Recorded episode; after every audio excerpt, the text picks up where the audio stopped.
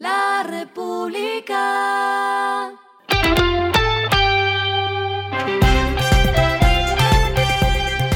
Al final de la jornada, esto es lo que debes saber sobre el comportamiento de los negocios, las finanzas y la economía. Las movidas de hoy fueron.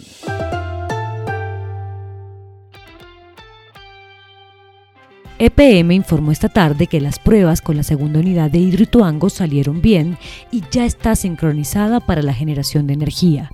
Las dos primeras unidades ya están registradas ante el Sistema de Potencia Nacional. Sin embargo, el megaproyecto todavía debe cumplir otros requisitos para empezar a funcionar y uno de estos es la evacuación de los habitantes.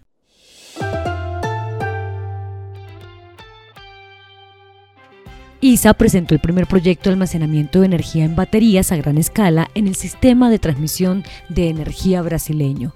Con esto se evitará la emisión de 1.194 toneladas de CO2 en dos años de operación, en la medida en la que se reemplaza la utilización de generadores diésel.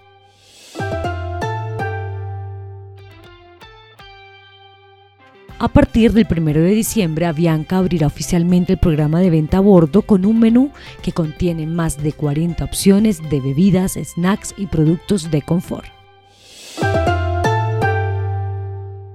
Lo que está pasando con su dinero.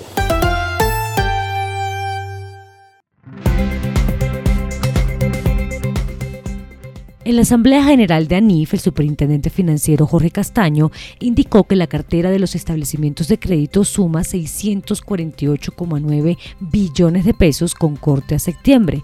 Esto es un crecimiento real de 5,1%.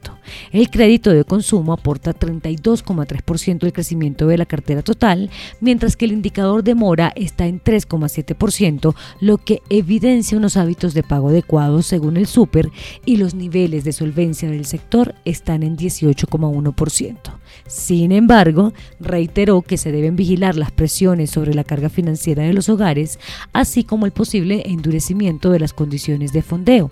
De hecho, según las cifras de la superfinanciera, la carga financiera promedio continúa acelerándose a lo largo de 2022 y ya llega a 37,1% en septiembre.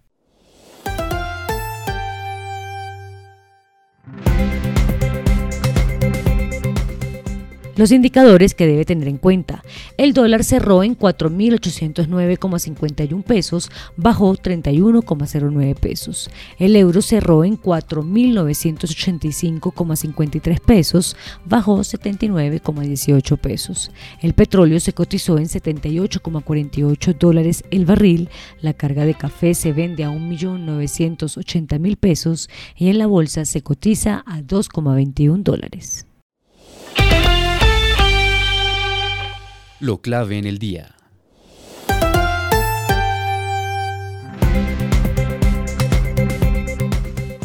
El gobierno nacional, a través del Ministerio de Hacienda, sigue aumentando sus proyecciones de inflación al cierre de 2022 y ahora espera que termine el año en alrededor de 12,19%. El ministro de Hacienda, José Antonio Campo, proyectaba anteriormente que el IPC rondaría la tasa de 11% y 11,5%, por lo que ahora espera una inflación mayor, según sus comentarios en el marco de la Asamblea de la Asociación Nacional de Instituciones Financieras, ANIF. El jefe de la cartera económica aclaró que el IPC en 2023 tendría una fuerte reducción en torno a 7,21%. A esta hora en el mundo. Meta fue multada en Irlanda con 277 millones de dólares por no haber evitado la filtración de datos personales de más de 500 millones de usuarios de su servicio de Facebook.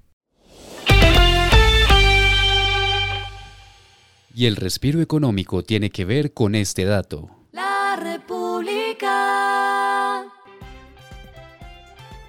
El diario español ABC publicó su tradicional lista de vinos que incluye puntuaciones y comentarios actualizados, pensando en las festividades de fin de año y de 2023.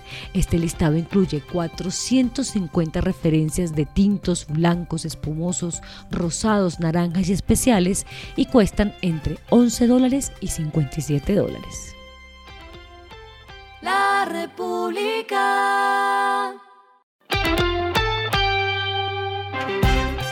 Y finalizamos con el editorial de mañana. Es un momento para la gestión de los gremios. Varios gremios de la producción experimentan un cambio de sus líderes en un momento más que fundamental para la defensa de la economía de mercado y la libre competencia. Esto fue Regresando a casa con Vanessa Pérez.